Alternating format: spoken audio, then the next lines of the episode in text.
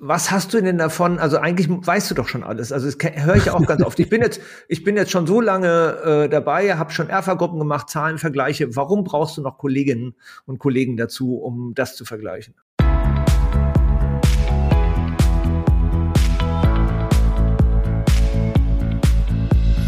Bikes for Future, der Podcast mit Uwe und Thorsten für deinen Erfolg im Fahrradbusiness.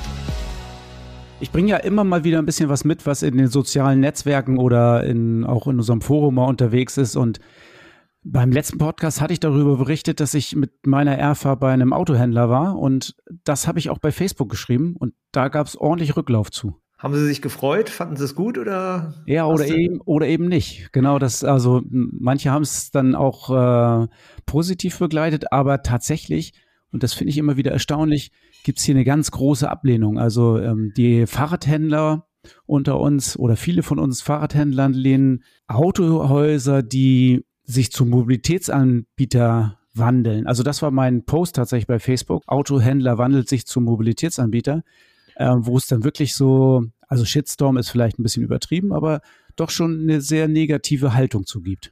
Ja, wie sind denn die Kommentare? Ich kann mal direkt reingucken und vielleicht das eine oder den einen oder den Kommentar mal vorlesen.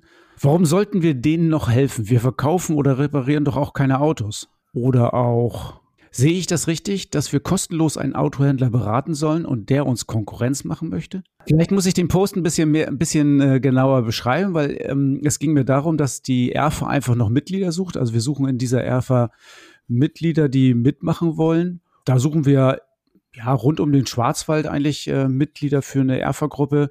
Und da ist eben auch ein Autohändler bei. Und da kommen dann diese negativen Kommentare. Naja, wir, wir als äh, Verband beschäftigen uns mit dem Thema ja auch schon ein bisschen länger, weil es immer mehr Anträge gibt von Autohändlern, die in den Verband rein wollen. Und dann müssen wir ja auch immer differenzieren, wer hat sozusagen Interesse an den eigentlichen Verbandstätigkeiten und an der DNA des Verbandes und an unseren Werten und wer möchte eigentlich nur Informationen abgreifen. Diese, diese Frage stellen wir uns jedes Mal und das fällt uns auch tatsächlich nicht leicht. Aber genau das ist, also diesen Spagat müssen wir gehen, weil wir jetzt, äh, ich finde, es aus meiner Sicht darf es keine pauschale Ablehnung geben, nur weil jemand äh, praktisch mit einem Autohaus groß geworden ist und ähm, dort sozusagen sein, sein Business hat. Das finde ich per se nicht das entscheidende Kriterium, ob, ob wir jemanden ablehnen oder nicht ablehnen. Abgesehen davon, dass wir es auch gar nicht dürfen. Davon ganz abgesehen, aber also es geht ja hier auch ein bisschen darum, äh, macht doch die Autohändler nicht noch größer, wenn sie denn einsteigen ins Fahrradbusiness oder gibt ihnen nicht unsere äh, unsere exklusiven Tipps. Das ist so ein bisschen ja das, was hier so auch dahinter steht. Aber ich weiß gar nicht, ob das so die super exklusiven Tipps sind auf der einen Seite und auf der anderen Seite habe ich das Gefühl, egal äh, mit wem man sich austauscht, man kann eigentlich dabei nur gewinnen. Also wir haben ja jetzt äh, ein, äh, zwei, drei Autohändler und äh, aus der Autobranche kommenden Betriebe haben wir aufgenommen und wir haben sehr ge ge gewonnen dadurch. Das sind tolle Menschen, das sind irgendwie interessierte Menschen, die haben anderen Zugang, die gehen anders professionell mit bestimmten Dingen um. Die haben natürlich auch im Hintergrund andere Prozesse laufen. Also die Werkstattabläufe dort sind von vornherein prozessorientiert. Das kennen wir von vielen Fahrradhändlern nicht. Jetzt sind wir aber schon richtig gut über das Facebook-Thema, über soziale Medien in unser eigentliches Thema reingerutscht. Also unser ja. Thema heute ist ja ERFA und ERFA-Gruppen und ähm, hier geht es ja tatsächlich um Mitglied äh, in der ERFA-Gruppe oder eben auch nicht, nämlich ein Autohändler, der Fahrradhandel nebenbei machen will oder sich zum Mobilitätsanbieter wandeln möchte, nehme ich den mit in die ERFA-Gruppe auf, suche ich mir vielleicht sogar speziell solche ERFA-Gruppen, wo drei, vier, fünf Autohändler drin sind, die Fahrrad mitmachen.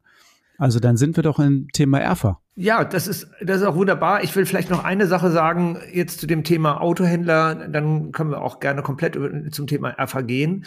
Für uns macht einen Riesenunterschied, ob jemand mit einer, äh, ein Filialist kommt und irgendwie sechs, acht, zwölf Autohäuser hat und dann praktisch mit einem Autohaus bei uns Mitglied werden will, um dann tatsächlich das Know-how abzugreifen. Das finden wir keinen fairen Umgang mit unserem Know-how oder mit dem Know-how, was ja von den Mitgliedern kommt. Das ist ja nicht unser, unser Verbands-Know-how, sondern es ge gehört den Mitgliedern aus unserer Sicht.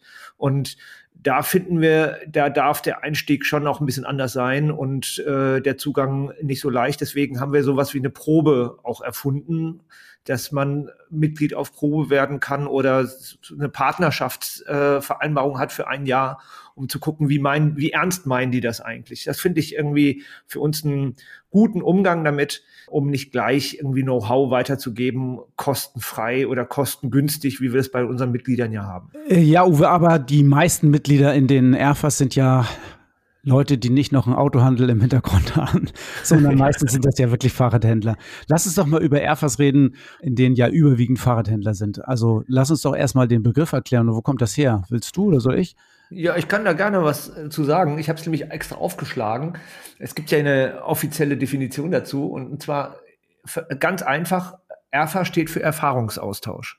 Und den gibt es in allen Branchen. Das ist nicht nur Fahrradbranchen spezifisch, sondern es gibt in allen Branchen Erfahrungsaustausch. Ich glaube, ich habe es auch unter Apothekern gefunden und unter Spezialisten des Personalwesens und so weiter. Also es gibt es, glaube ich, in allen Branchen. Und da machen wir keine Ausnahme. Es ist keine Fahrraderfindung. Obwohl gerade im Fahrradbereich ist es, glaube ich, recht gut und äh, stark verbreitet. Ich kenne es auch von ähm, spezialisierten, spezialisierten Einzelhandelszweigen also Foto oder sowas, da Apotheke hattest du ja schon gesagt. Ja, genau. Da macht das, glaube ich, auch sehr viel Sinn, weil so ein bisschen Spezialisierung drin ist, dann kann man sich immer relativ gut vergleichen.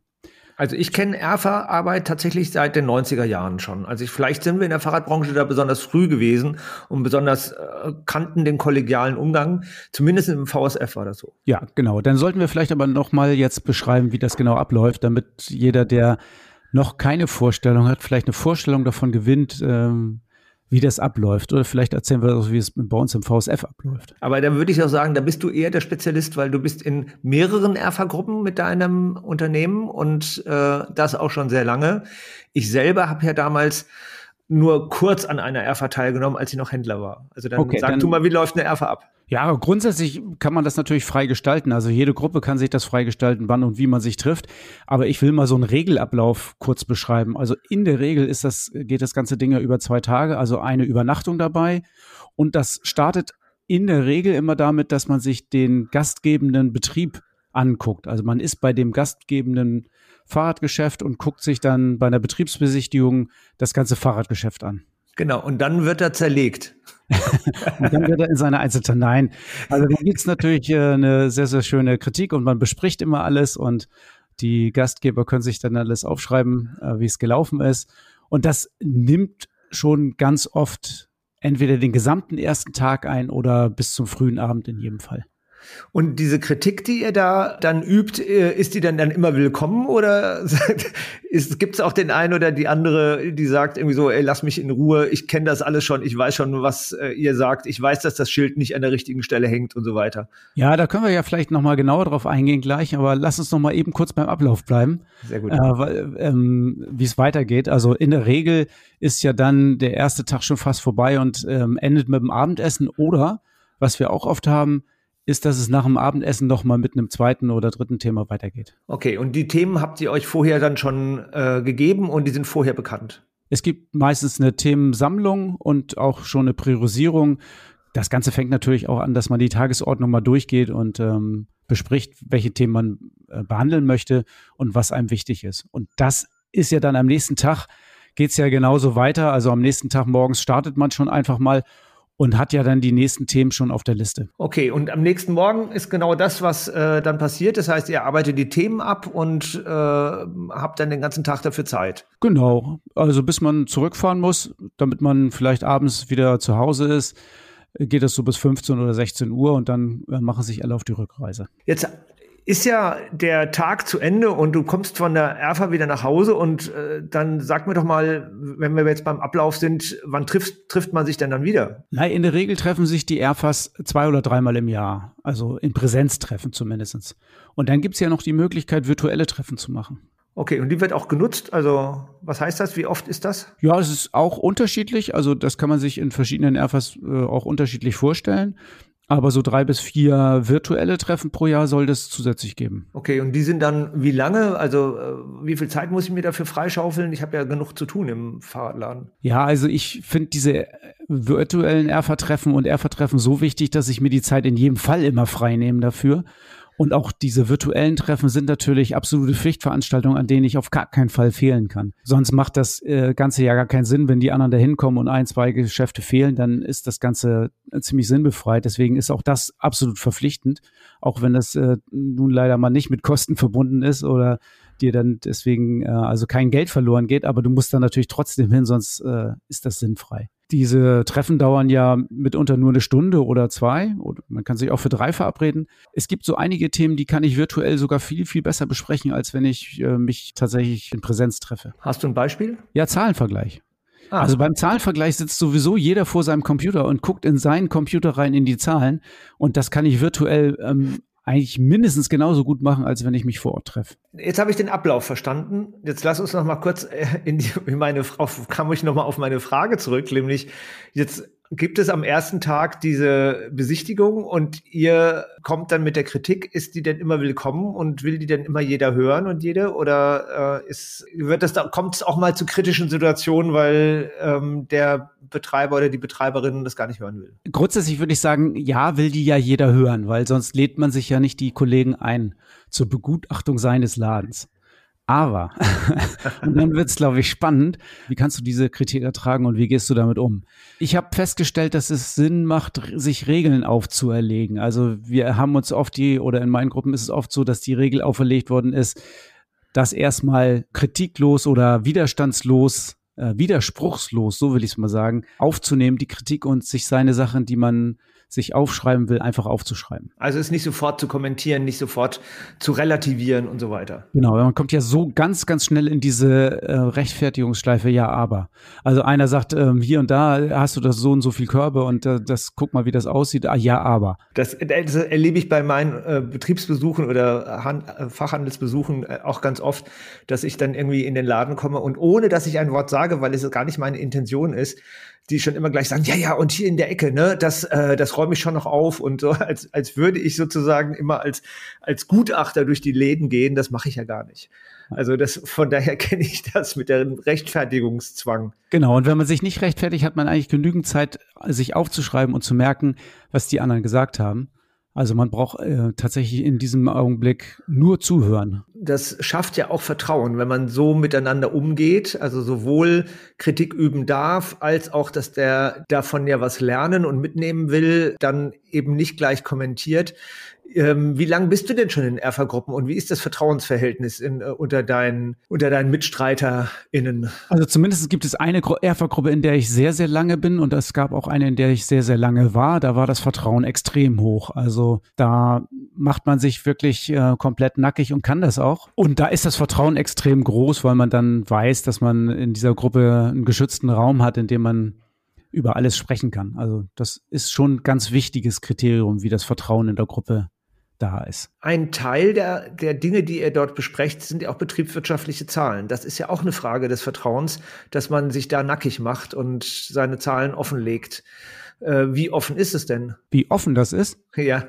Bis auf das, äh, bis auf den letzten Cent und bis auf das äh, letzte ähm, mitunter auch, äh, wenn mal jemand das an den Büchern vorbeigemacht hat, das Schwarzgeld wird auch offengelegt. Alles. Alles. Wirklich alles. Also falls das jemand sowas machen sollte. Dann, aber dann wird auch das offengelegt. Sonst kann man die Zahlen nicht miteinander vergleichen und ähm, da muss man schon auch, das sind ja auch harte Zahlen, die da kommen. Also wir haben jetzt einen offenen Betriebsvergleich gemacht. Das fand ich eine Sensation, als wir den Business Navigator vorgestellt haben. Hier haben wir unter allen VSF-Betrieben die Möglichkeit gegeben, mal von fünf Fahrradgeschäften alle Zahlen anzusehen anzugucken. Und eine haben wir tatsächlich weggelassen. Ich kann mich erinnern, nämlich das, was der Unternehmer oder die Unternehmerin verdient. Ja, pro Stunde verdient, genau, das haben wir weggelassen. das waren doch sehr, sehr persönliche Werte, weil das schwankt tatsächlich zwischen 2 Euro und 200, 300 bis 400 Euro geht es ja sogar pro Stunde. Ja, und das heißt, ihr in der ERFA wisst voneinander, aber das war jetzt der einzige Teil, der der am Freitag, das kann ich ja vielleicht mal dazu sagen, das war ja die Vorstellung des Business Navigators, das ist unser Tool, mit dem wir arbeiten, um Zahlen miteinander zu vergleichen, weil das muss ja einheitlich passieren, wenn man Zahlen eingibt und vergleicht. Die müssen auch auf die gleiche Art und Weise erfasst werden. Wenn man das nicht tut, kann man Zahlen nicht miteinander vergleichen, dann ist das Äpfel mit Birnen. Aber jetzt bist du schon so lange dabei und was hast du denn davon? Also eigentlich weißt du doch schon alles. Also das höre ich auch ganz oft. Ich bin jetzt, ich bin jetzt schon so lange äh, dabei, habe schon Erfa-Gruppen gemacht, Zahlenvergleiche. Warum brauchst du noch Kolleginnen und Kollegen dazu, um das zu vergleichen? Also tatsächlich ist mir die, die Frage schon mal gestellt worden und ich musste da beim ersten Mal ein bisschen länger drüber nachdenken und bin mal so ein bisschen in mich gegangen, was, was es denn wirklich ist. Und es ist ganz oft so, dass du einfach Ideen mitnimmst in so eine Erfa und während du diese Ideen erzählst oder vorstellst, an der Reaktion deiner Erfa-Kollegen schon feststellst, ähm, ob das Ganze was taugt. Also es ist so ein bisschen wie eine, wie eine, wie eine Sandbox, also wie so eine Sandkiste, in der du spielen kannst und deine Ideen spielen kannst. Und auch dadurch, dass du die Ideen versuchst, mal ver vernünftig zu erklären, merkst du auch schon die Schwächen und Stärken deiner Ideen selbst wenn du nichts von den anderen mitnimmst, nur das, was du vorhast, einfach mal erzählst, dann bist du schon eine ganze Ecke weiter. Okay, das heißt, für dich geht es darum, deine Ideen zu überprüfen und deine, deine Gedanken, was, wie du deinen Betrieb voranbringst, ähm, sozusagen mit deinen Kolleginnen zu teilen. Ja, da kommen dann so Rückfragen. Warum machst du das? Ähm, was willst du erreichen? Und hast du das und das bedacht? Also und dann wird das schon ein bisschen genauer. Da musst du einfach mal Rede und Antwort stehen. Also selbst dafür taugt eine ERFA eigentlich ganz gut. Was gäbe es jetzt für Gründe, nicht an der ERFA teilzunehmen? Also ganz ehrlich, ähm, es ist ein Aufwand, ne? Es ist ein Reiseaufwand. Meine ERFA ist über ganz Deutschland verteilt. Wenn ich, so wie ich jetzt am Rand von der Republik irgendwo mich aufhalte, dann habe ich immer relativ viel Reisezeiten. Das ist schon ganz schön stressig. Ähm, das wäre für mich tatsächlich ein Grund zu sagen, boah, ey, muss ich mir den Stress eigentlich wirklich geben? Also für mich habe ich immer Ja entschieden, obwohl ich so weit weg bin vom Schuss. Dann könnte ich mir natürlich überlegen, nehme ich eine Erfa, die vielleicht lokal ein bisschen dichter zusammen ist. Also für mich wäre so eine norddeutsche Erfa vielleicht ja viel einfacher zu reisen als eine, die deutschlandweit verteilt ist. Willst du ja gar nicht. Nee, will ich ja nicht. Aber du willst ja was von der Republik sehen und du verbindest das ja immer mit Radfahren. Das, äh, da bist du schon ganz clever. Du guckst schon, dass du irgendwie die, die Fahrt nicht nur einfach als reine Fahrt nimmst, sondern du bist auch unterwegs. Ja, aber das wäre tatsächlich das, äh, das Argument, der, dieser Zeitaufwand und die Reisetätigkeit. Ja. Kann ich mir vorstellen, dass das ein, ein Gegenargument wäre, aber ansonsten fällt mir nicht viel ein haben wir im VSF ja so geregelt, dass wir tendenziell irgendwie äh, Regionen, also jetzt natürlich ein bisschen äh, im weitesten Sinne Regionen, ähm, äh, ERFAs gegründet haben, also die bestimmte Regionen an, abdecken. Du hast das letzte Mal von der Bodensee-ERFA gesprochen. Das sind natürlich alles Unternehmen, die in der Nähe vom Bodensee sind. Naja, sagen wir mal rund um den Schwarzwald, aber ja. Ja, ja, genau. Sie heißt halt so. Ja, ja, sie heißt halt so. Ja, jetzt können wir ja gut reden und du hast ja wirklich vielfältige Erfahrungen äh, mit Erfa-Arbeit. Aber was hältst du denn davon, wenn wir mal andere zu Wort kommen lassen, als jetzt nur uns beiden? Genau, lass uns mal Interview führen mit Leuten, die Erfa-Arbeit machen und was sie davon halten. Lass uns mal reinhören. Thorsten Hieke aus Büren ist da.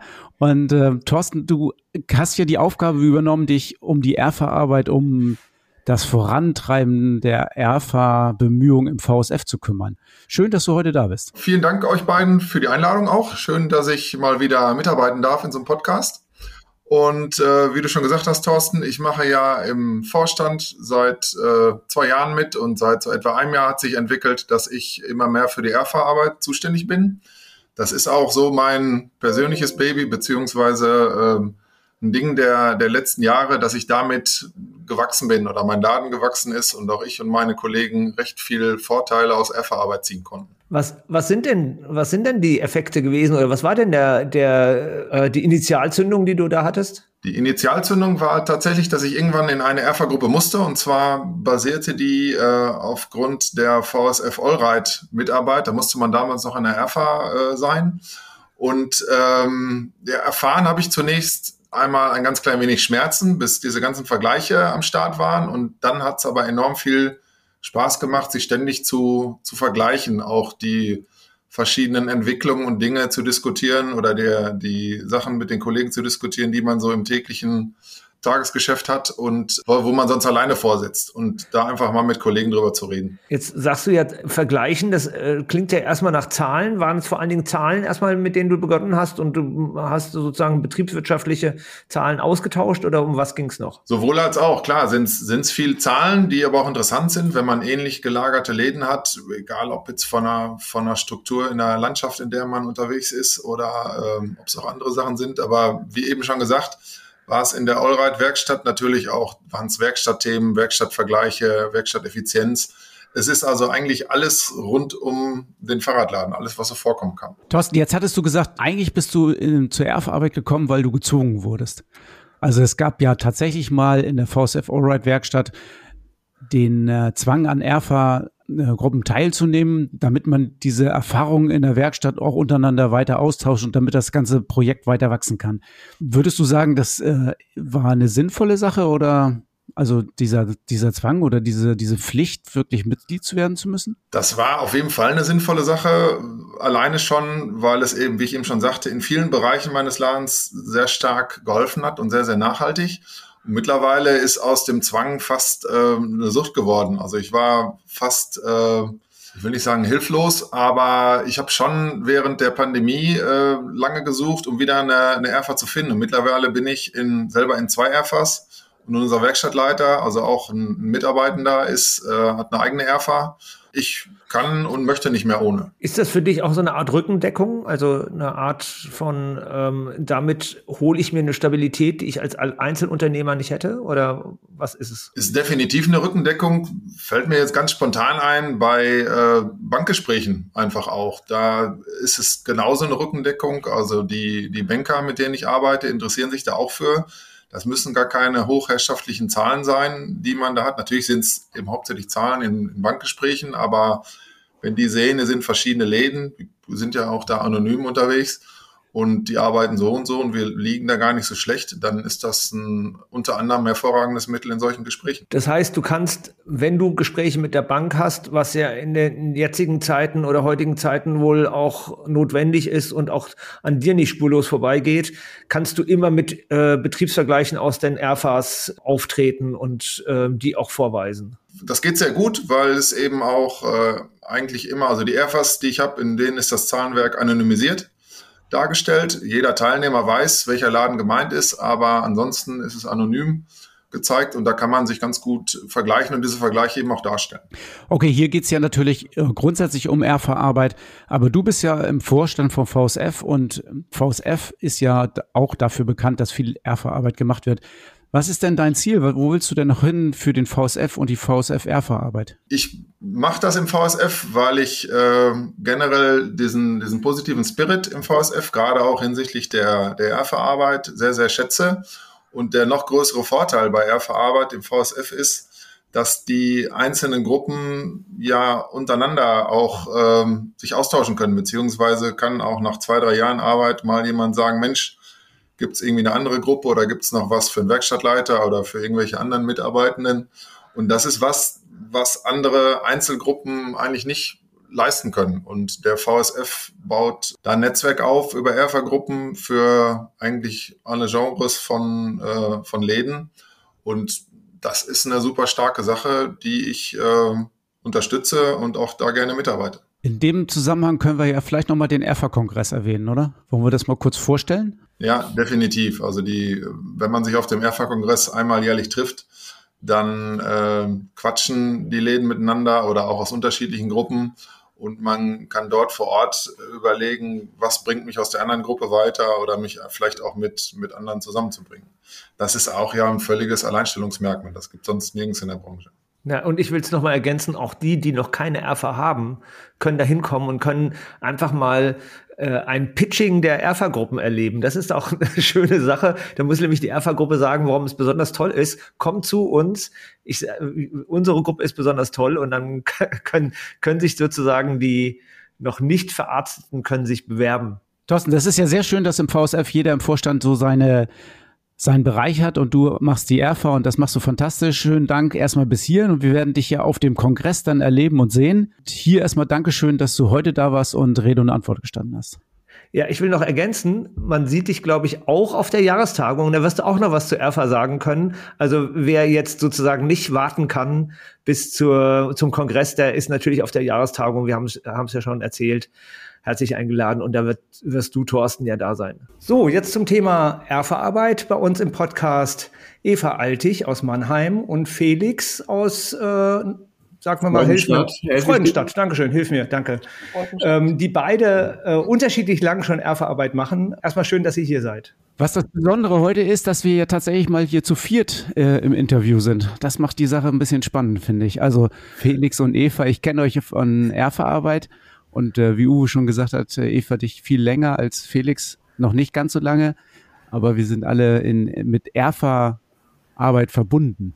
Genau, Eva, wie lange machst du denn mit Thorsten schon Erfahrarbeit? Februar 2008, ja, haben wir in Berlin angefangen beim Joachim Schlapphoff, Thorsten und ich sind äh, durchgehend dabei. Alle anderen haben inzwischen mal aufgehört, also was heißt aufgehört oder gewechselt oder neu dazugekommen. Ja, aber wir sind so die zwei Urgesteine der Gruppe. Ja. Okay, aber wenn du das so genau weißt, den Termin, dann hat das ja für dich eine besondere Bedeutung. Kannst du uns da vielleicht ein bisschen davon erzählen, was für eine Bedeutung das für dich hat und warum du das schon so lange machst und offensichtlich auch gerne machst? Erstens mal natürlich ist mal zweimal zwei Tage äh, im Jahr mit äh, tollen Menschen zusammen mit denen man regen Erfahrungsaustausch äh, pflegen kann. Und das sind halt Händler verteilt in, in Deutschland. Das kann man dann völlig ohne Konkurrenzdruck, sehr vertrauensvoll äh, einfach ähm, sich austauschen. Und das ist, äh, hat sich für uns wirklich auch als wertvoll erwiesen. Ich mache das immer wieder gern. Ja. Felix, wenn du das jetzt hörst, als Eva das schon so lange macht, du hast ja den Laden, dein, dein Fahrradgeschäft quasi, ja, nicht, ich will jetzt nicht sagen neu gegründet, aber ja doch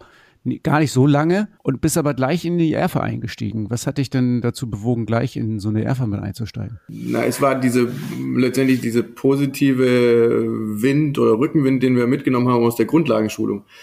Ich war ja in der Grundlagenschulung vom VSF, bevor wir den Laden aufgemacht haben, also direkt einen Monat vorher. Und da war das Thema und ich glaube, Uwe, du warst auch mit Ladeneröffnung oder kurz davor noch bei uns hat uns das empfohlen und ich glaube, dann haben wir ein Jahr nach Ladeneröffnung haben wir zum ersten Mal eine Erfa mitgenommen und haben, waren auch der erste Laden, der dort angeschaut wurde. Also ganz frisch und das hat sich einfach angeboten und hat Sinn gemacht. Also Jetzt kann ich mich an diesen ersten Termin noch sehr gut erinnern. Felix, du auch. Es ging um die Säule, aber das kannst du ja gleich mal kurz aufklären. Aber vielleicht viel wichtiger, was hast du denn was hast du denn geändert nach diesem Termin, was heute noch Bestand hat? Also wo hast du das Gefühl, da habe ich damals schon was mitgenommen, was sich bis heute nicht geändert hat, weil wir da haben, wir haben das verstanden und wir wissen, worum es ging. Das habe ich gar nicht so konkret eigentlich. Also tatsächlich diese angesprochene Säule, also bei uns im Laden stehen einige statische Elemente rum, die Säulen, und äh, die können wir auch nicht entfernen. Und da haben wir, also die, die Premium-Säule, um die es eigentlich ging, steht sehr prominent direkt am Eingang. Und wir hatten dort, ich glaube, Mattfender hängen. Also billigste Artikel für, mehr, äh, für wenig Geld. Äh, und das haben alle gesagt, geht gar nicht. Dann haben wir im nächsten Schritt dort hochwertige Sachen hingehangen und haben das inzwischen wieder geändert. Und jetzt hängen dort Kinderklingeln, weil wir merken, das zieht die Kinder in diesen Laden rein. Also diese heißt auch immer noch die Premium-Säule seit diesem Treffen. Aber wir verändern ständig Sachen in diesem Laden. Also ich glaube, nach jeder Erfa gehen wir in diesen Laden und gestalten den um. Der steht nie still. Und wir werden jetzt im Winter auch unseren schönen, wunderschönen, langen, sieben Meter langen Tresen äh, zersägen. Aber sehr gut zu hören, äh, der Laden steht nie still, ihr seid sozusagen in permanenter Veränderung. Jetzt, Eva, muss ich dich aber fragen, gerade diese Ladenbesichtigung gehört ja zum Standard. Ja. Ich weiß nicht, wie viele Ladenbesichtigungen die deine ERFA-Kollegen und Kolleginnen schon bei dir durchgeführt haben. Ist es denn nicht irgendwann dann auch äh, langweilig und sagst ja. du, ach, das, das kenne ich ja jetzt schon alles und das ist jetzt alles nicht neu und das wiederholt sich oder ist es jedes Mal neu? Klar kennt man natürlich äh, ähm, nach dem ersten Mal, wenn man das zweite, dritte, bei, ich glaube, bei uns waren wir schon viermal, äh, kennt man, weiß man, wo der Lade steht und weiß ungefähr, wie er aussieht, aber ein Lade verändert sich ja auch ständig, ja. Die Betriebsbegehung ist jedes Mal interessant und vor allen Dingen die anschließende Diskussion und, und äh, Besprechung der Schwachstellen. Am interessantesten ist dann immer, wenn Thorsten der, den Satz nach einer Begehung fallen lässt, warum machen wir eigentlich ERFA? Ja, das, das haben wir immer wieder. Äh, das heißt, auch wenn man schon jahrelang in der ERFA ist, ist der Fortschritt zumindest äh, aus Sicht von, von, von Toschen nicht immer so, wie er sein sollte. Ja, wir sind zum Beispiel unsere ERFA eine sehr heterogene äh, Gruppe. Thorsten ist halt, der nimmt aus der ERFA und der bringt dann nur sehr viel in die ERFA ein, er nimmt auch viel raus. Also gefühlt ähm, ist er derjenige, der wirklich so stringent dran bleibt und, und umsetzt und leider bei uns anderen ist das nicht immer so stringent, ja. Und deswegen ist es immer wieder interessant, ähm, auch in den Laden zu kommen, der vielleicht mal besser organisiert oder gestaltet war und plötzlich, das hat er mal jetzt halt gerade wieder, ja, war er ziemlich durcheinander, hat das Konzept gefehlt, ja, und dann ist das, dadurch ist es immer wieder interessant, obwohl man vielleicht schon das dritte oder das vierte Mal dort war, ja. ja. Dann wäre ja spannend zu hören, was du bei Thorsten alles entdeckt hast und was da sozusagen aufgefallen ist. Aber jetzt neben der Ladenbegehung, was ist denn, was ist denn für, für dich dann der Kern von Erfa? Also jetzt außer, außer dem, ich gucke mir den Laden an oder ich lasse mir meinen Laden anschauen.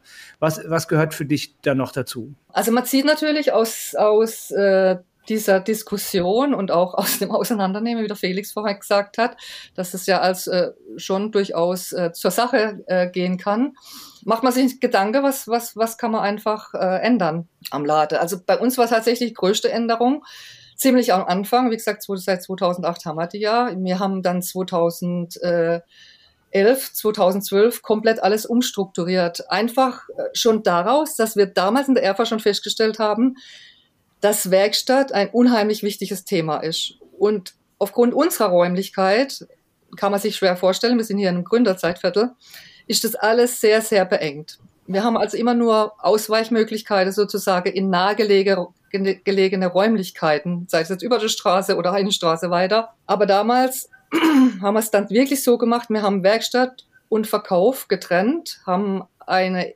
ehemalige große Lagerfläche, die mal einst auch ein, ähm, ein, ein Laden war, wir aber als ähm, Lager genutzt haben, dann in Verkauf äh, umgebaut mit viel Investition, weil es total runtergekommen war und habe eben unseren alten Standort komplett zur Werkstatt umgebaut. Ja, das war eigentlich so die größte Maßnahme, die bis heute noch nachwirkt, ja, ähm, wo wir immer noch an Verbesserungen sind. Aber ich glaube, heute ohne, ohne die ERFA weiß ich gar nicht, ob es uns noch gäbe, muss ich ganz klar so sagen. Ja. So sind wir noch, haben wir uns entwickelt, noch äh, an diesem Standort, was halt möglich ist. Ob es in der Zukunft noch gut geht, da sind wir jetzt halt gerade äh, ja, am Diskutieren, ob wir uns nicht wieder richtiggehend verändern. Eva, wenn du sagst, äh, du glaubst vielleicht, dass es äh, ohne die ERFA gar nicht so weit gekommen wäre, wie es jetzt ist und du gar nicht in so einer guten Lage wärst, wie du jetzt bist. Wie kann ich mir das vorstellen? Wie läuft das denn ab? Also besprichst du denn deine Pläne, die du hast, vorher mit der mit den ERFA-Kollegen oder stellst du die davor oder machen deine ERFA-Kollegen die Pläne oder wie läuft es genau? Ähm, ja, die ERFA-Kollegen machen manchmal Pläne, ja. ist tatsächlich so. Ja, natürlich. Äh, wenn wir, wenn wir, also gerade wie jetzt, wie wir wieder in Gedanken sind, tatsächlich sozusagen für einen Standortwechsel, äh, ist natürlich die ERFA die Gelegenheit, sich äh, da auch Rückhalt zu holen, ja, oder Bestätigung zu holen. Und ganz klar, vor große Veränderungen ist so eine ERFA natürlich super, um das einfach mal einzubringen. Aber das klingt ja auch ein bisschen danach. Also Rückhalt und Bestätigung und vielleicht Unterstützung an Stellen, wo du als Unternehmerin dann alleine gefordert bist oder mit deinem Team gefordert bist. Aber da bleibt ihr ja in, in eurem Team, bleibt ihr auch in eurer Blase. Und dann gibt's den externen Blick. Also das genau. ist ja eine genau die kollegiale Unterstützung, die in der ERFA auch mhm. stattfinden soll. Und das scheint ja bei dir, wenn du das sagst, du machst das seit 2008, schon auch in diesem Zeitraum immer wieder stattgefunden zu haben. Also Rückendeckung bei all den wichtigen Prozessen, die so ein Unternehmen macht. Klar, wie du sagst, ist mal eine interne Blase, man nennt das ja auch Betriebsblindheit, ja, äh, wo einem die ERFA-Kollegen immer wieder mal rausholen, ja, und äh, neue Wege aufzeigen und man einfach mal über den Tellerrand auch blickt, ja. Also es ist ja auch nicht, es geht ja nicht immer nur auch ums Geschäft, es geht auch um die Marktsituation, man tauscht sich ja äh, über alles Mögliche aus. Ja, es geht ja letztendlich nicht nur ums Geschäft, es geht um die Fahrradbranche an sich. Und ähm, ja, das habe ich halt auch schon mitgenommen einfach aus den ersten. Es geht nicht immer nur ums Geschäft, sondern es geht auch darum, eben unser Produkt, dass wir das leben und ähm, eben viele Menschen einfach dazu bringen, auch das Fahrrad zu nutzen und äh, Freude mhm. am Fahrradfahrer zu haben. Ja, auch darum geht's ja. Jetzt steige ich nochmal auf den Punkt, den du äh, gleich gerade gesagt hast am Anfang, betriebsblind. Also das ist, glaube ich, ja auch so eine Kernkompetenz der ERFA, Betriebsblindheit ein bisschen den Inhabern, die gerade da besucht werden, die Brille aufzusetzen, damit sie wieder gucken können, oder? Ja. Ist das bei dir auch so gewesen, Felix? Oder hast du überhaupt schon Betriebsblindheit gehabt, weil dein Laden war ja noch frisch und neu? Ja, doch. Klar, die Betriebsblindheit gibt's und ähm, bei uns ist das vielleicht noch nicht so ausgeprägt, weil wir weil wir relativ neu sind und weil ich vielleicht auch selber so ein, so ein Dauerveränderer bin.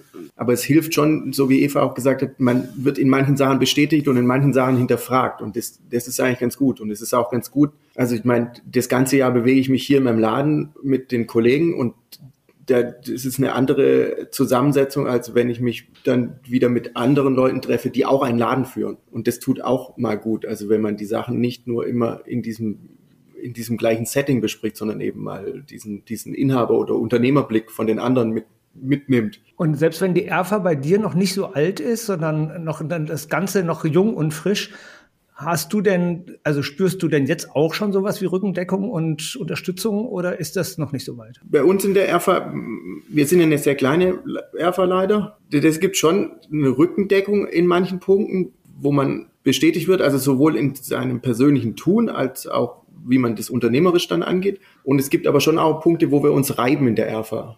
Also wo wir einfach generell unterschiedlicher Ansicht sind. Also ich erinnere mich an eine sehr leidenschaftliche Diskussion über das Mobilitätsmittel auf dem Land auf der letzten ERFA, weil es nicht unbedingt auch was direkt mit dem, mit dem Unternehmen zu tun hatte, aber, aber eben so eine, so, sozusagen politische Großwetterlage, die da mal abgeklopft wird, ist, man wird sich schon klarer über sich selber und wie man denkt und wofür man stehen will. Ich glaube ja auch tatsächlich, ähm, das ist ein sehr, sehr guter Gesichtspunkt, den du gerade nennst. Die Diskussionen, die gar nichts unbedingt mit dem Geschäft zu tun haben, sondern wo man sich einfach unter Gleichgesinnten mal austauschen kann. Und das muss gar nicht unbedingt das Thema Fahrrad sein oder jetzt größer gefasst Mobilität in dem Fall, sondern es kann ja auch ganz was anderes sein. Und das hilft ja auch einfach mal, ähm, sich Unternehmer, unter Unternehmern und Unternehmerinnen auszutauschen, wie das zum Beispiel ist mit der Freizeitgestaltung, wie viel man arbeitet und solche Geschichten. Habt ihr das auch so empfunden? Ist das für euch auch ein Aspekt der RV oder liege ich da falsch? Ja, das ist ein Aspekt der RV schon, auch wenn wir da äh, aus unterschiedlichen, äh, glaube ich, äh, Milieus kommen, so ein bisschen was, äh, was Freizeitverhalten oder so was angeht. Aber es, stimmt schon. Also ich war, war zum Beispiel im Sommer auf einer Fahrradtour unterwegs und habe dann ganz spontan bin ich bei den Kollegen in Wolfurt, die in der ERFA sind, in Österreich vorbeigeradelt. Es war leider Sonntag und natürlich war zu, aber der tauscht man sich dann aus und es gibt schon so ein persönliches Bindeglied auch so, wo man, wo es miteinander schwingt, so, ja, auf einer freundschaftlichen Ebene. Ja. Wir haben das letzte Mal in Ankündigung oder Anmoderation als Übergang vom, vom, vom letzten Podcast gesagt, äh, die ERFA ist die kleine Schwester oder der kleine Bruder der Jahrestagung. So, und die Jahrestagung ist ja praktisch unser großes Event, wo wir alle Themen auf den Tisch bringen und äh, Workshops machen und so weiter. Und trotzdem gibt es dort ja immer wieder auch das familiäre Treffen unter den Leuten, die man kennt. Jetzt ist ja so eine Erfa, das sind ja eigentlich die Nächsten. Also sind ja eigentlich die, die man am besten kennt, weil man die ja zweimal im Jahr trifft und plus die digitalen Treffen. Also Eva, wenn du auf so eine Jahrestagung kommst, also da äh, ist doch wahrscheinlich die ERFA deine Peer Group, oder? Wir sind ja noch nicht so lange beim VSF, seit 2015. Ja. Übrigens bin ich halt auch über die ERFA zum VSF gekommen. Dadurch sind wir halt heute auch äh, All-Right-Werkstatt, ja. Und äh, klar natürlich, ähm, wenn ich auf die MV komme, kenne ich natürlich nicht so viele und deswegen ist das für, sind das so meine Haltepunkte. Ja. All die Leute, die ich natürlich aus, aus der ERFA äh, kenne, klar sind die Anlaufpunkte, aber es ist ja immer die Chance, wieder äh, neue Kontakte zu schließen. Das ist auch das Schöne. Ja. Neben den ganzen weichen Sachen, die man so bespricht und der Ladenkritik und der, der Begehung, gibt es ja auch immer noch einen ganz spannenden Termin auf jeder ERFA, auf jedem ERFA-Treffen und das sind die, das Vergleichen der Zahlen, der Betriebszahlen, das Benchmarking, Ähm, wie viel hast du verkauft? Wie viel habe ich verkauft? Äh, wie viel Gewinn habe ich gemacht? Wie viel Gewinn hast du gemacht? Wie spannend sind solche Sachen für euch? Nehmt ihr das auch so als äh, spannenden Punkt wahr oder als wichtigen Punkt? Also für mich ist der Punkt äh, total wichtig. Ähm, ich bin ja kein BWLer, ich bin so ein Quereinsteiger, zwar schon lange dabei, aber letztendlich komme ich aus einer ganz anderen Richtung und äh, auch wieder durch die ERFA äh, habe ich mich angefangen, tatsächlich mich mit Betriebszahlen zu befassen, auch weil Andreas Lübeck schon von Anfang an so eine Tabelle angefangen hat zu erarbeiten, indem er das immer eintragen sollte, musste, die er immer mehr erweitert hat und wo ja heute der Business Navigator letztendlich hervorgegangen ist draus. Ähm, das hat ja alles äh, mit seiner Ursprungstabelle bei uns angefangen, die er immer mehr ausgearbeitet hat, ja. Und so sind ja auch, auch unsere äh, Zahlen immer genauer geworden und ich sehe das äh, als total wichtig an, weil man sich auch monatlich oder alle drei Monate, eine monatlich in der Saison ist als schwierig, aber so alle drei Monate äh, sich damit beschäftigt und äh, man äh, halt auch, auch sieht, geht's nach oben oder äh, läuft es ja noch okay? Hat man vor allen Dingen wahre Bestand ist ja immer so eine Sache, wo, wo, wo läuft der hin? Ja, da hat man einfach über die Jahre gelernt, mit einer Zahl umzugehen und die auch bewerten zu können und äh, zur Not dann auch mal einen Hebel anzusetzen, ähm, um was zu korrigieren. Felix, wie ist es bei dir? Also ich weiß, in deiner Erfa läuft das mit dem Zahlenvergleich noch nicht so richtig rund. Aber wir haben ja schon mal angefangen. Ja, also ich finde das total spannend. Für uns ist das wichtig. Wir, ich meine, wir machen bei uns intern ein monatliches äh, Meeting über Zahlen und ähm, ich finde das total spannend. Wir träumen immer davon, bei unseren Konkurrenten hier vor Ort mal reinzuschauen und zu gucken. Wir fahren schon immer vorbei und gucken, was die, wie viel Räder haben die da, wie groß ist der Altpapiercontainer. Und von dem her ist es ganz spannend, da äh, dieser Zahlenvergleich. Und ähm, wir werden zukünftig dann diese vergleichbaren Zahlen haben. Da freue ich mich drauf. Also erstmal vielen Dank für eure tollen und ausführlichen Beiträge zur Erfa-Arbeit. Ich habe den Eindruck, ihr macht das beide gerne und ihr macht das irgendwie, habt da, ähm, kriegt, bekommt da die nötige Rückendeckung für eure Arbeit. Vielen Dank dafür und äh, das hat mir viel Spaß gemacht.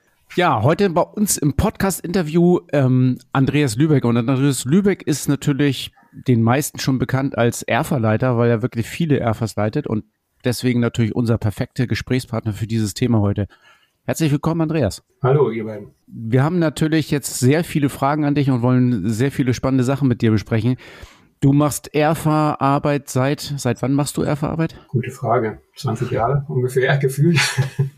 20 Jahre. 20 Jahre Erfa-Arbeit. Und ich kann mich daran erinnern, dass ähm, Peter Ramsey ja mal erzählt, er hat mit dir mal eine Erfa oder er hat dich angefragt wegen der Erfa-Gründung. Genau. Da ist das quasi so ins Rollen gekommen. Ne? Mit dem arbeitest du heute noch in der Erfa?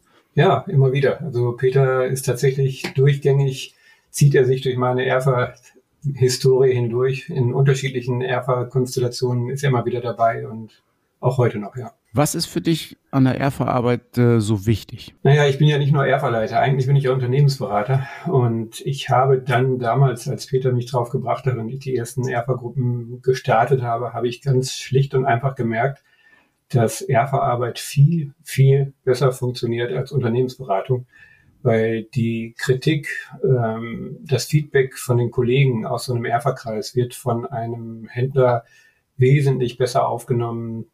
Es ist nachhaltiger, äh, als wenn es irgendein, ich schuldige den Ausdruck, der hergelaufene Unternehmensberater macht. Also eine Unternehmensberatung ist meistens auch äh, nur auf einen kurzen Zeitraum ausgelegt und eine ERFA-Gruppe läuft in der Regel über mehrere, manchmal sogar sehr viele Jahre.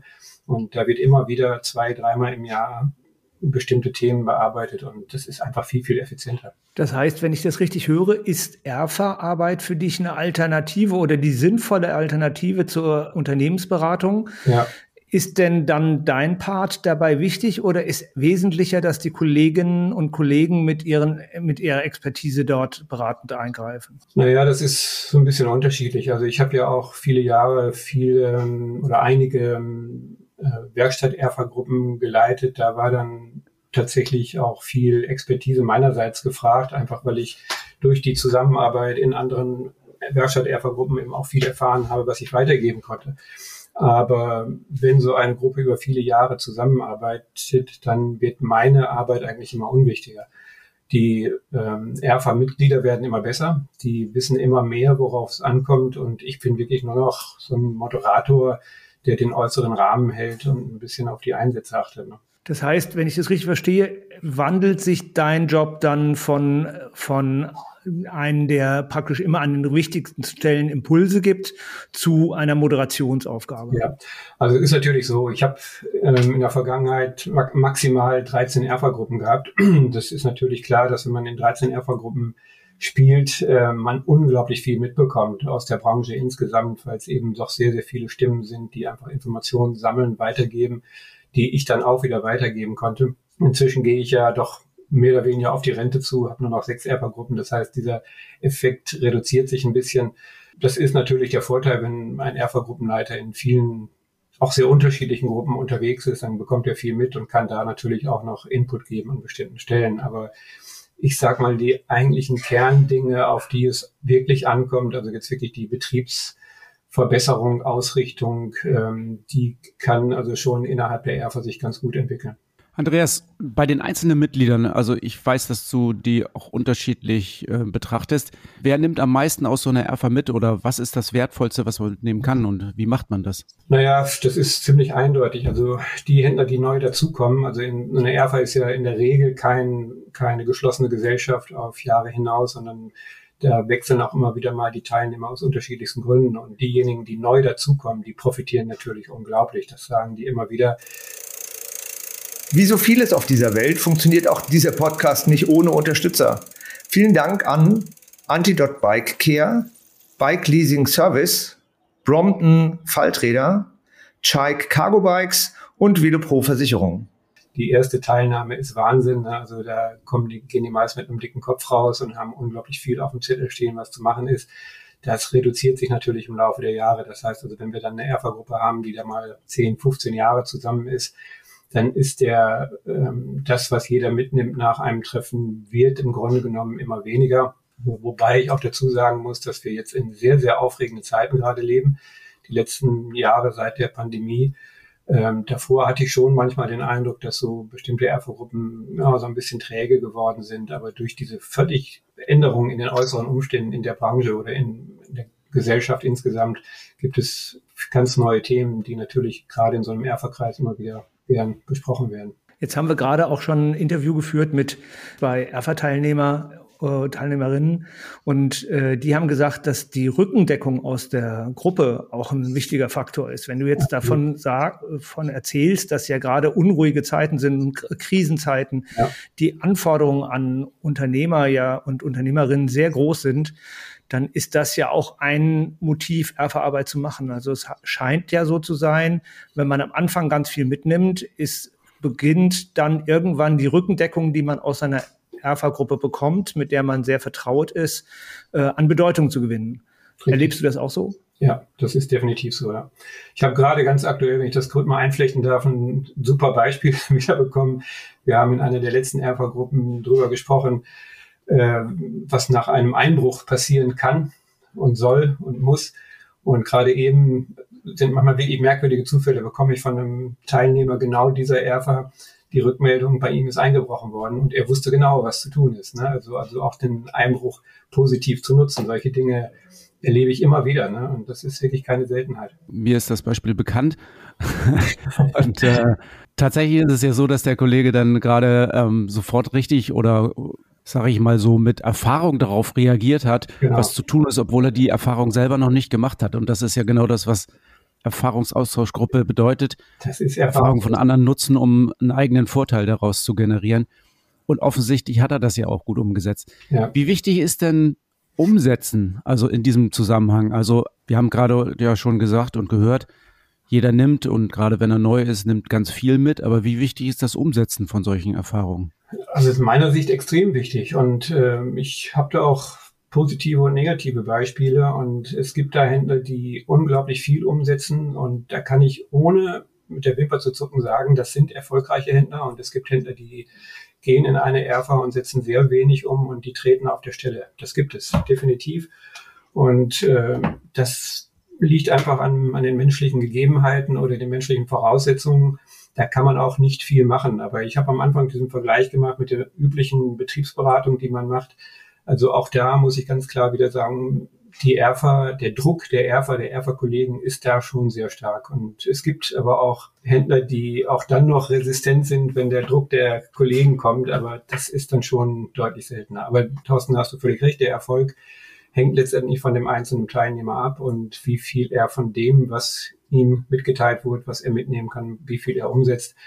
Da haben wir auch schon in der Vergangenheit Tools entwickelt, wie man das nachhaken kann, die unterschiedlich gut sind, die sich dann zum Teil auch wieder aufgebraucht haben. Aber das Thema Nachhaltigkeit äh, in der Umsetzung ist schon, schon wichtig. Kann man denn die Teilnehmer auch von, von dir als Erferleiter so ein bisschen mehr mit Druck auch dazu bringen, was zu modifizieren? Oder gibt es andere Faktoren, die sie daran hindern und wo man sagen kann, das ist der, ist der Vergleich auch nicht fair, weil das nicht, nicht alle die gleichen Möglichkeiten haben? Also nach 20 Jahren Erf Erfahrung würde ich heute tatsächlich sagen, Druck bringt nicht viel. Also ich habe es eben ja schon angedeutet, die Menschen sind einfach sehr, sehr unterschiedlich. Das ist so mein Resümee nach all der Zeit. Und bestimmte Menschen haben einfach so bestimmte, ich nenne das dann eben Unternehmergene, die eben da mehr vorangehen, andere tun es nicht. Die ERFA-Gruppe ist letztendlich da auch wieder gefragt. Ne? Also ich habe durchaus solche Fälle, wo ERFA-Gruppen dann gesagt haben, lieber Freund, mit dir geht das irgendwie nicht mehr oder wir haben die Schnauze voll von dir. Sowas habe ich auch erlebt. Das ist hart, das ist richtig hart. Also da haben auch mir dann als ERFA-Leiter zum Teil ein bisschen die Knie gezittert, aber ist im Zweifelsfall richtig. Also und auch andersrum habe ich immer wieder den Teilnehmern gesagt, den einzelnen Teilnehmern, äh, wenn euch diese Erfa-Gruppe nicht passt und ihr fühlt euch hier nicht wohl, ihr müsst den Mut haben, da rauszugehen. Also das ist manchmal, nachdem man dann so fünf, sechs Jahre dabei ist, man hat so eine gewisse menschliche Ebene auch miteinander gefunden, ist es nicht leicht, aus so einer Erfa-Gruppe wieder auszuscheiden. Aber die Erfa-Gruppen sind definitiv unterschiedlich. Also ich habe vorhin gesagt, ich habe in der Spitze 13 Gruppen gehabt und ich muss sagen, die waren alle irgend doch zum Teil auch sehr, sehr unterschiedlich und man muss die richtige Alpha-Gruppe haben und man muss den Mut haben, im Zweifelsfall auch mal zu wechseln. Um nochmal ganz konkret nachzufragen, Andreas, ähm, gibt es Geschäfte, die du kennengelernt hast in der Alpha-Gruppe, wo du gesagt hast, um, ich weiß nicht so genau, ob der noch ähm, die nächsten ein, zwei Jahre durchsteht und der ist dann durch Erfa-Arbeit tatsächlich so erfolgreich geworden, dass er heute gut dasteht? Gibt es ja, sowas? Ja, definitiv gibt es. Also es gibt auch das andere Beispiel, auch das kennst du, Thorsten, zumindest eines dieser Beispiele, wo es nicht funktioniert hat. Also es hilft eben nicht, äh, also oder es gibt unterschiedliche Voraussetzungen. Ne? Das war ja ein Teil deiner Frage, Uwe, eben noch. Und dieser eine Fall, der mir dann noch im, in der Erinnerung ist, da waren die Voraussetzungen schon so schlecht. Das heißt, der, dem ging es schon so schlecht, die Liquidität war so am Boden. Der war nicht mehr zu retten, muss ich im Nachhinein ganz klar sagen der hat noch ein paar ganz nette Impulse gehabt und, und ich habe ihn hinterher noch mal getroffen. Der war auch im Nachhinein, hat das nicht bereut, da diese Erfahrungen machen zu dürfen. Aber manche Geschäfte sind tatsächlich nicht mehr zu retten. Aber ich habe auch schon äh, Geschäfte erlebt, denen ging es schon wirklich richtig schlecht und die haben durch so eine Erfahrt tatsächlich den Dreh wieder gefunden, äh, das nochmal komplett zu drehen. Aber da sind die, muss man tatsächlich genau auf die Voraussetzungen schauen, die da gegeben sind und dann Viele große Streitgespräche gibt es in Erfas ja oder gab es zumindest früher immer um die Auslegung und Bedeutung und Deutung von Zahlen, hm. Betriebszahlen. Da haben wir uns ja schon die oftmals die Köpfe heiß geredet, äh, was welche Zahl bedeuten kann. Das haben wir mittlerweile oder das hast du mittlerweile ja in eine relativ gute Ordnung gebracht. Wollen wir da noch mal ein bisschen drüber reden? Willst du noch mal ein bisschen erzählen, was du da an den Start gebracht hast? Mal ganz unbescheiden würde ich mal sagen, das ist so ein bisschen mein Lebenswerk inzwischen geworden. Ähm, die Anfänge, Thorsten, hast du selbst ja noch mitbekommen. Das war in der allerersten Werkstatt ERFA im VSF, die wir damals gegründet haben, einfach um überhaupt mal dieses Phänomen Werkstatt zu beleuchten. Da haben wir ja am Anfang noch ganz wenig mit Zahlen gearbeitet und haben ja dann schnell gemerkt, wie schwierig es ist, äh, die Zahlen überhaupt vergleichbar zu machen, überhaupt vergleichbar zu haben. Und das hat sich ja über all diese vielen Jahre hat sich das entwickelt das, was wir oder ihr jetzt als VSF da in der Hand habt, dieser Business Navigator mit dem Time Cockpit, das ist nichts anderes als das Ergebnis von vielen, vielen Jahren ERFA-Arbeit und dem Versuch, die Zahlen zu ordnen und zu systematisieren. Und ähm, gerade in der Werkstatt, also im normalen Handelsbereich, ist das gar nicht so wahnsinnig schwierig. Da sind die Zahlen nicht so schwer zu sortieren und in eine bestimmte Ordnung zu bringen.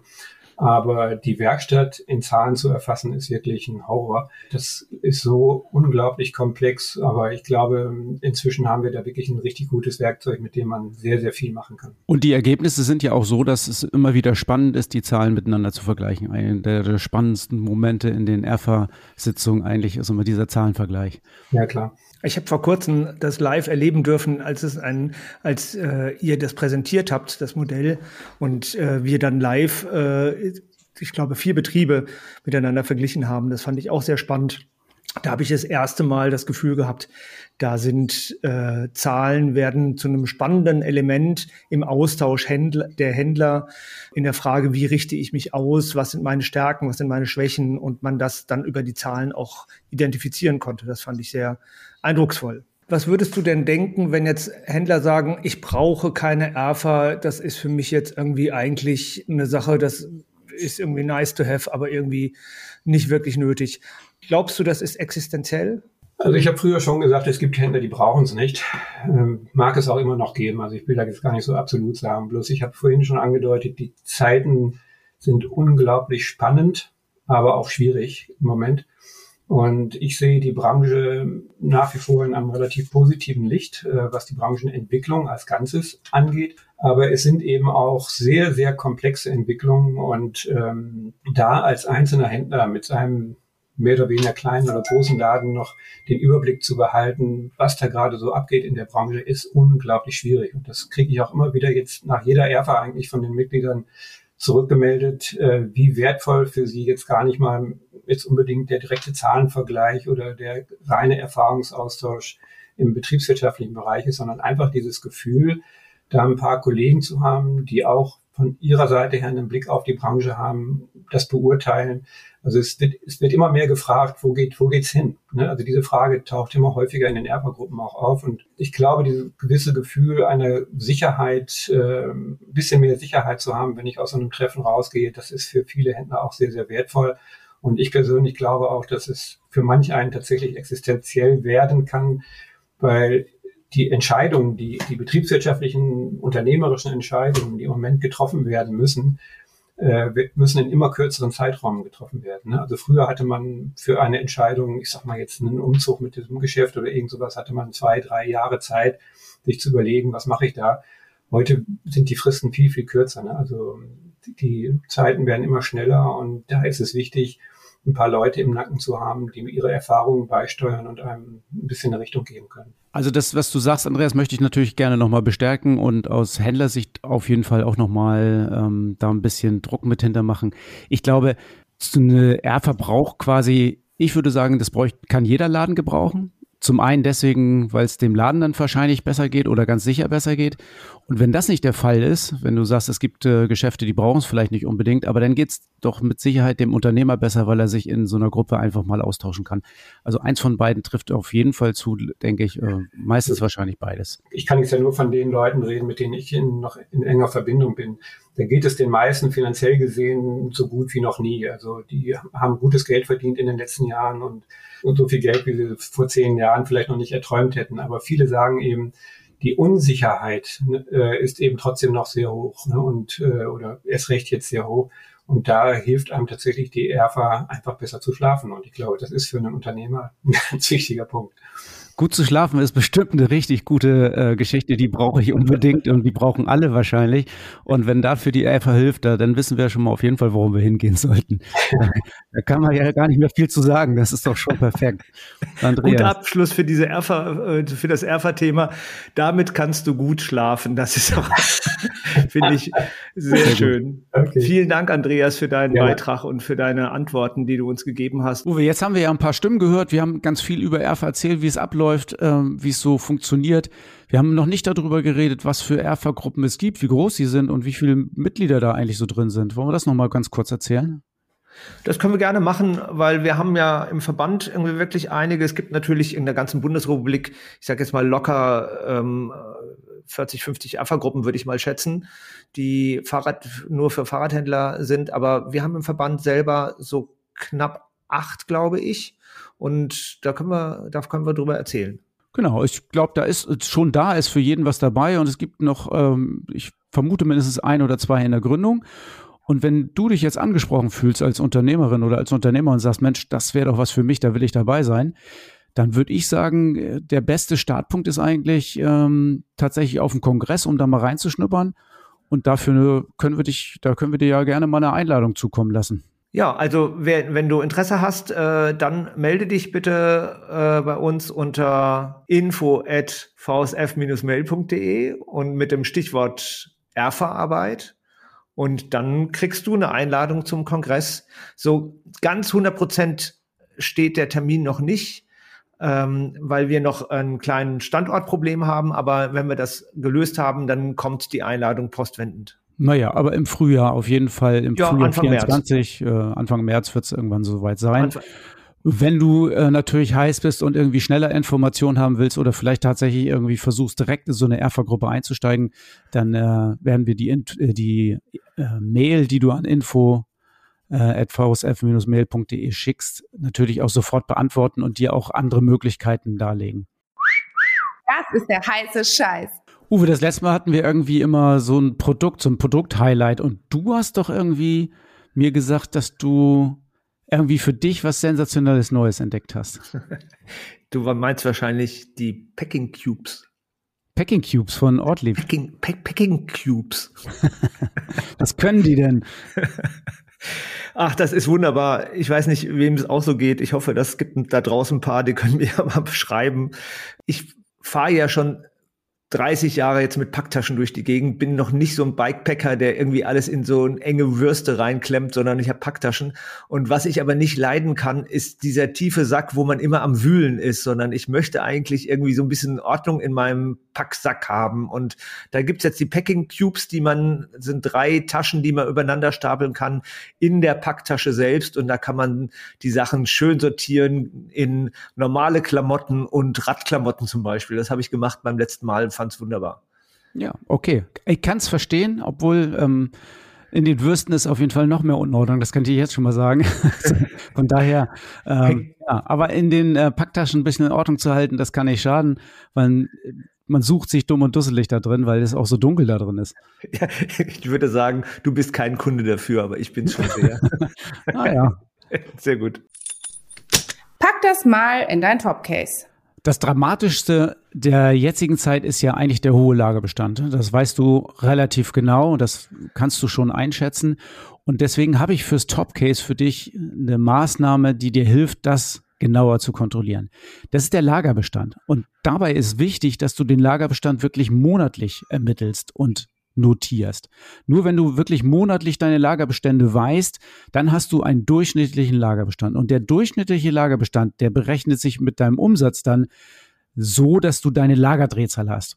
Und hier sind wir ja beim Knackpunkt eigentlich. Also die Lagerdrehzahl ist total wichtig, dass du deine Lagerdrehzahl weißt. Einmal für dich, um zu wissen, wie erfolgreich du bist. Liegt deine Lagerdrehzahl bei 1, bei 2, bei 3 oder hier kommt es wirklich auf Nachkommastellen sogar drauf an. Und die ist nicht nur für dich wichtig, sondern auch für deine Gespräche zum Beispiel mit der Bank. Und da ist es total wichtig, dass du eine Lagerdrehzahl erreichst, die über zwei liegt. Und viele von unseren Geschäften, die ich kenne, liegen mittlerweile deutlich unter zwei. Und wir waren früher bei einer Lagerdrehzahl vor den ganzen Krisen von drei oder auch von vier oder fünf. Also Ziele sind klar, pack das unbedingt dein Topcase, dass du deine monatlichen Lagerwerte weißt und festhältst und dann kriegst du auch eine vernünftige Lagerdrehzahl raus. Immer vorwärts. Das erwartet dich beim nächsten Mal. Ja, beim nächsten Mal ist ja die Jahrestagung gelaufen und wir sind wahrscheinlich mega inspiriert und haben aber auch ganz neue Erfahrungen und Ausblicke in die Zukunft gewonnen. Ich bin dafür, wir machen mal wieder einen Blick in die Glaskugel. Unbedingt. Also ich glaube, es wird höchste Zeit. Es ist äh, jetzt äh, so lange machen wir tatsächlich schon Podcast. Mindestens ein Vierteljahr her, dass wir das, den ersten Teil gehabt haben. Blick in die Glaskugel heißt ja ein bisschen gucken, wie wird sich die geschäftliche Situation, die wirtschaftliche Situation in den Fahrradgeschäften entwickeln. Und da haben wir auf die, eine, die Chance, auf der Jahrestagung auch Interviews zu führen mit einer Menge Branchenbeteiligten. Sehr gut. Also seid gespannt. Ich glaube, das ist wieder ein richtig spannender, vorausblickender Podcast.